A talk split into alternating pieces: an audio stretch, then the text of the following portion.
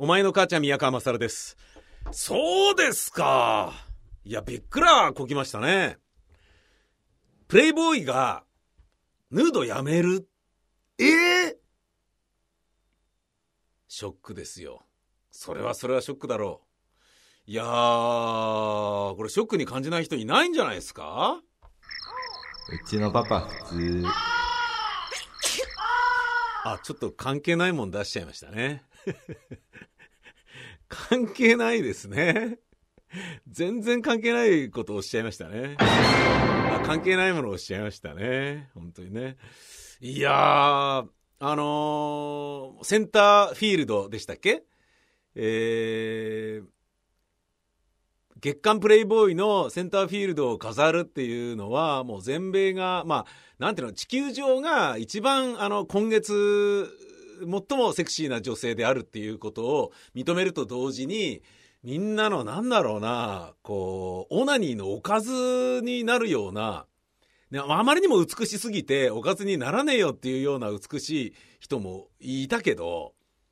あれがね、なくなるのはすげえショックだなと思って。だけど、こういうのも、あの、ショックに感じてるって言ってる割に、あの、最近見てはいないんだけどね、みたいな。最近買ってもいないんだけどね、みたいな。そういうことだと思うんだけどさ。あれ、コンビニで売ってるか？月刊プレイボーイって売ってんのかな？いや、見てないぐらいだから、わかんないなまあ、大体コンビニ、ね、雑誌そんな買わないしな。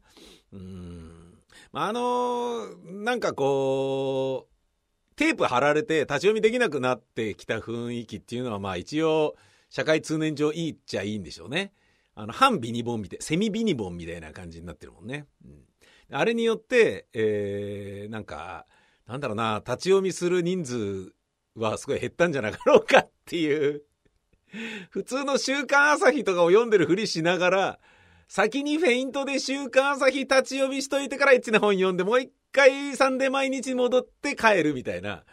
あのー、そういうことをね、暇つぶしにやってたフリーターっていうのは絶対いたはずなんだけど、で、かつてはね、それが、で、とはいえ、一人でアルバイトを、えー、雇って、その一人が、あの、深夜働いているっていうのを、強盗をね、あの、抑止するとか、えー、そういったような意味合いも、防犯上の意味合いがあって、立ち読みは、あの、必要悪みたいな考え方で、あの、コンビニが考えてた時もあったみたいだけど、今はもうだからあまりにも、いや、売れねえし、みたいな、みんな読んで終わっちゃってるじゃん、みたいな感じになっちゃったのか、ああいう風なね、セミビニボンシステムになりましたよね。で、そのセミビニボンの中に入ってたのかそうじゃないとこに入ってたのか分かんないんだけど、何しろ僕はコンビニで見たことなかった、最近見た覚えがないのが、えー、月刊プレイボーイではあったんですけど、まあ、今雑誌なんか読まねえしって言ったけど、そうでもなくて、えー、まあ、うん、まあ、毎月読んでいたのが、もうそろそろやめようと思ってるのが文芸春秋。毎月ですね、月刊誌か。あとは、クーリエ、えー、文春、新潮、週刊朝日、あえら、えー、この辺は読んでるかなあとは、えー、と、バイク人、悲しい バイク人、あと、サウンドレコーディング、ねえ、えー、これはもう何十年も読んでますね。ロッキンオン、ミュージックマガジン。まあ、コンビニで売ってないですけどね。で、最近そこにですね、あ、前はもうあの、大学生の頃とか20代の頃はダカーポ必ず読んでましたね。もう大好きでしたね、あれはね。で、小さいからね、カバンにシュッと入れやすくって、満員電車でも読み出し、あの、取り出して読みやすいっていうのと、意外と文字が大きいっていうことで、俺なんかは、あの、学生時代ね、すごい助かった覚えがありますけれどもね。最近だと、えー、というか、この間の日曜日に初めて買ってみたのが、あの、スピリッツ、ビッグコミックスピリッツ。週刊漫画っていうのは全然読んでなかったなと思って、せっかくね、バイクや車に乗れない通勤してるにもかかわらず、スマホいじったり、あの、硬い本読んだり、資料の本読んだり、台本開いて覚えてたりとかっていうのよりも、もっとあの、俗物っぽいことやりてえなと思って、えー、漫画買ってみたですよ。僕、大学生の時に高円寺に住んでいて、水道橋の日大経済学部に、えー、通っていた時に、その通勤電車の中で、週刊モーニングっていうのを、あの、毎週買って読んでたんですね。で、ダイダヤ統合とか、えー、ですね。あと、気分は刑事上とかね、もう面白かったなえー、あのー、夏子の酒とかね、クッキングパパももちろんありますよ。えー、で、そういうのをまあ読んで面白がってたんですけれども、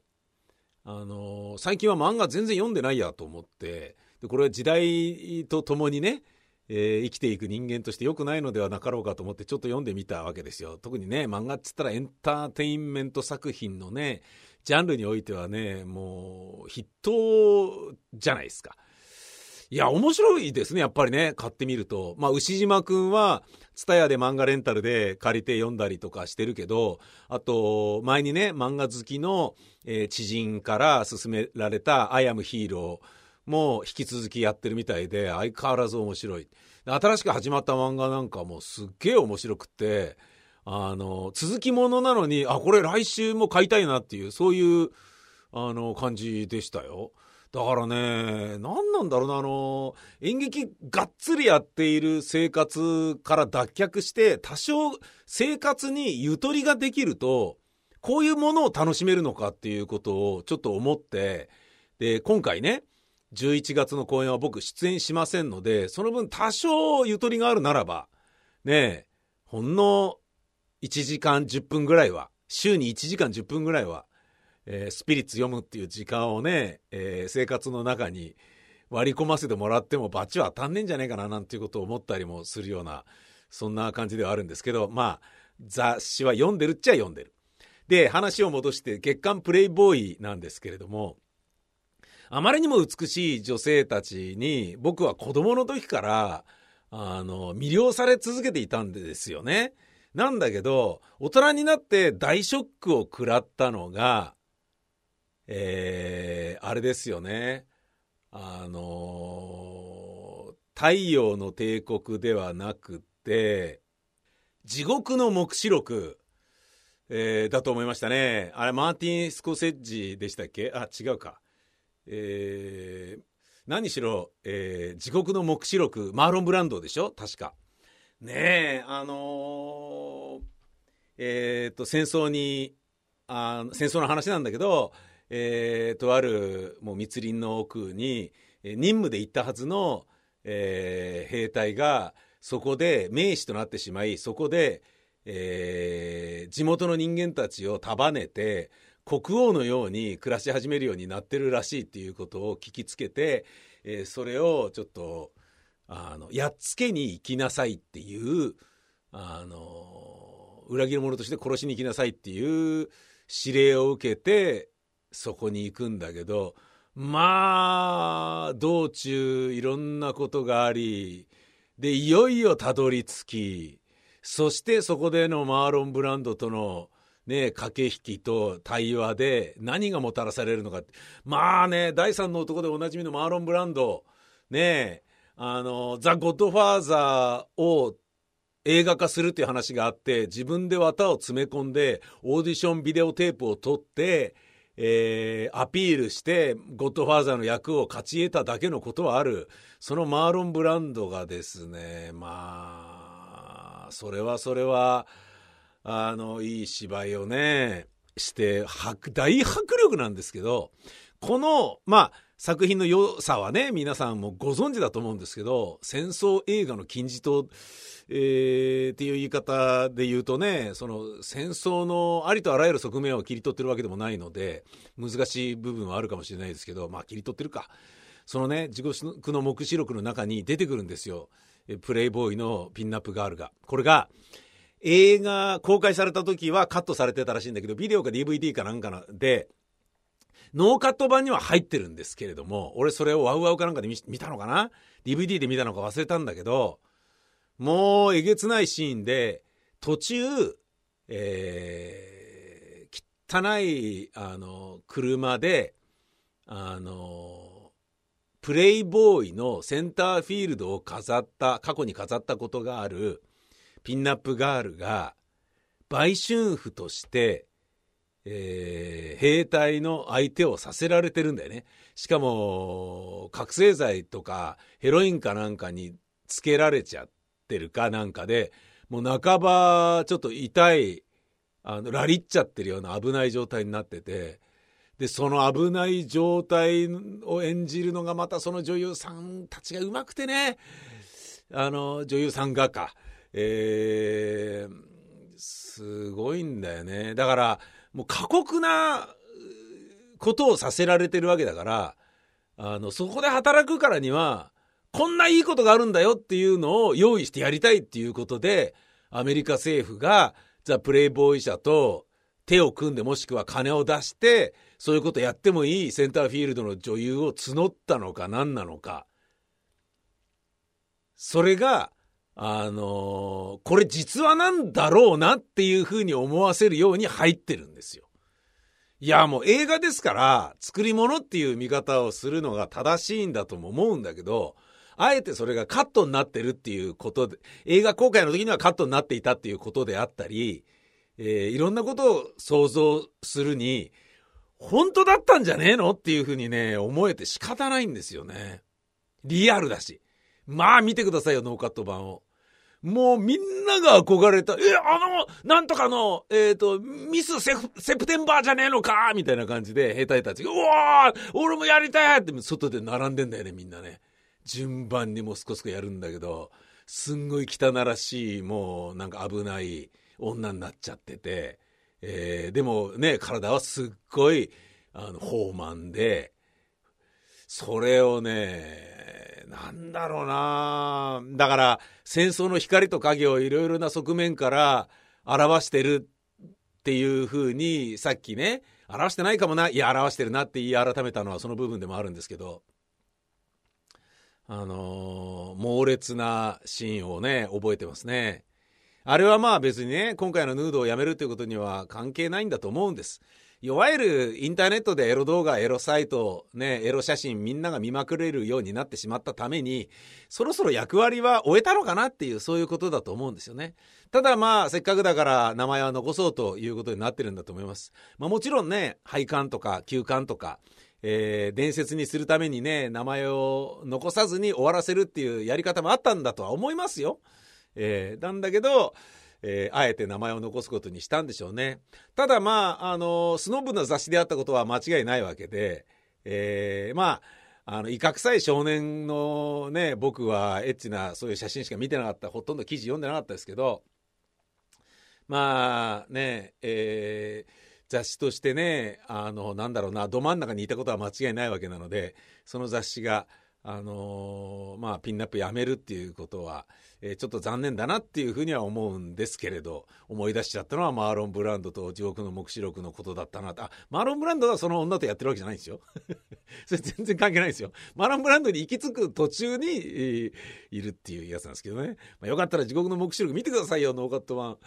猛烈ですから。週刊プレイボーイは、週刊プレイボーイじゃない、月刊プレイボーイはちょっと小さくなったりとか、なんかサイズが変わったりするんですかね。えー、サウンドレコーディングが、あの、雑誌のサイズが小さくなったりとかしてるのが、ん、やっぱいろいろ問題あるのみたいな、いろいろ考えたりするからね。えー、立ちな、あの、立ち読みできる、つまり電車の中でね、広げて読むことができる雑誌の方が、まあね、時代ってことなんでしょうけれど。えー、お相手は私、宮川勝でした。えー、ちなみに公演の宣伝をしておきますと、11月26日から30日まで、耳に息というタイトルの、えー、大学教授が女子大生と不倫するっていうですね、えそういう物語やります。え、私、宮川は出演していないんですが、出演は奈良俊介、今野千佳恵、青戸由香、セキュリティ木村、山梨谷梨。僕、受付に劇場に、えー、おそらくいますんで、よかったら遊びに来てください。まあ僕の夢である大学教授になること、あ、違う、大学教授になって女子大生と不倫するっていうのは僕の夢だったんですけど、それまたここで一個叶えるというね。で、それを自分がやっちゃうといくらなんでも腹ほろひれはれでキモいだろうっていうことで、えー、モテモテの役は奈良俊介さんに委ね、俺の夢は奈良さんに、えー、実現してもらうという、そういうことになりました。チケットは3000円で、ビタミセにて好評発売中。ビタミセの URL は v-mise.com、v-mise.com です。えー、もう好評発売中、前より開始しましたので、よかったら。会場は大塚レイサマースタジオ。今これを録音しているこの場所ですね。えー豊島区北大塚3-25-16伊能ビル地下1階大塚レイサマースタジオ電話番号03-3916-2430 3916-2430です。えーどしどしチケットをお買い求めの上ですね、見に来ていただければと。そして、なるほどね。こういうのを宮川は夢と思ってたわけね。ふふふ。そんな風に北総園でいただけたらいいかなと思います。えーぜひとも来てください。そんじゃまたです。さよなら。うちのパパ普通。あ、なんかまた全然違うの押しちゃった。お前の母ちゃん宮川ま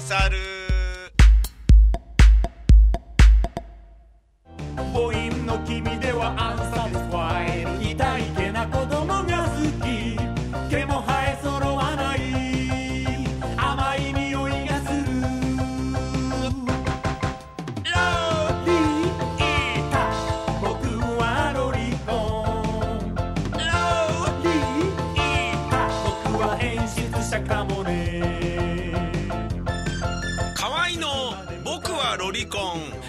ビタミセにて好評発売中。ビタミセの URL は v-mise.com v-mise.com です。